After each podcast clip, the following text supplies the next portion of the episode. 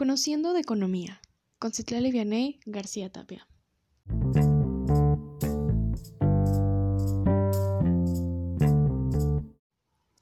Economía. Esta palabra de seguro la has escuchado en distintos lados y su mención parece importante, ¿no es verdad? Pero, ¿qué es la economía? ¿Cuál es su utilidad? Son algunas preguntas que ahora sé responder gracias a lo visto en mi materia de estructura socioeconómica de México en este quinto semestre de preparatoria.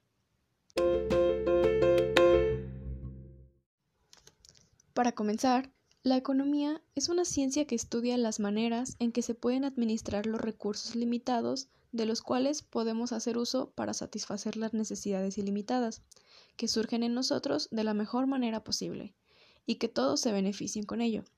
Esto quiere decir que se encarga de con lo que tenemos distribuirlo para obtener las ganancias esperadas.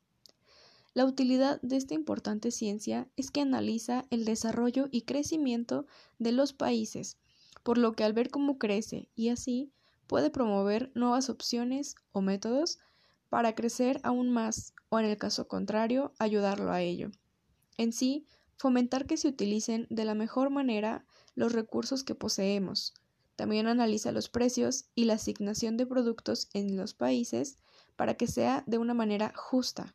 Y por último, quiero mencionar que analiza las barreras comerciales o este tipo de acuerdos comerciales para saber si están funcionando o de qué manera están afectando. Todo esto con el fin de tener un mayor control y mejor estructura en la sociedad para optimizar nuestras vidas, facilitar el acceso a satisfacer nuestras necesidades y con ello tener un considerable y constante desarrollo y crecimiento en los países para nuestra mejor calidad de vida.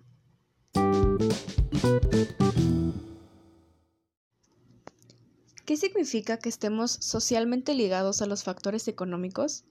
Bueno, para comenzar, cabe explicar que los factores económicos son actividades que tienden a incrementar la capacidad productiva de los bienes o servicios en una economía, para así poder satisfacer nuestras necesidades. Por lo tanto, la respuesta a esta pregunta quiere decir básicamente que es imposible vivir sin economía. Se encuentra en todo nuestro estilo de vida y es algo sumamente necesario a la hora de la construcción y desarrollo de una sociedad, pues de lo contrario no podríamos satisfacer de manera objetiva nuestras necesidades e impediría nuestro desarrollo. Mantiene un equilibrio social, pues las personas vivimos mejor cuando se establece un orden y se estudian estos factores que nos lo facilitan.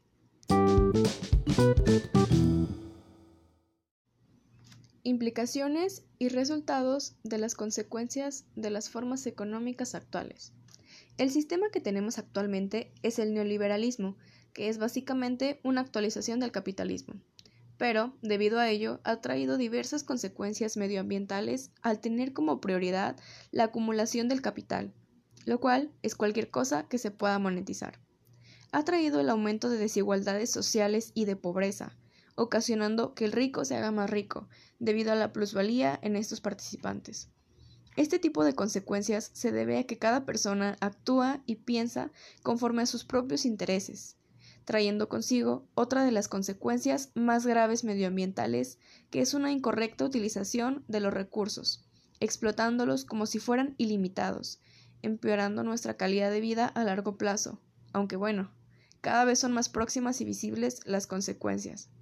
El error de este sistema es que en prioridades tienen el dinero, después la economía, la sociedad y al final el planeta.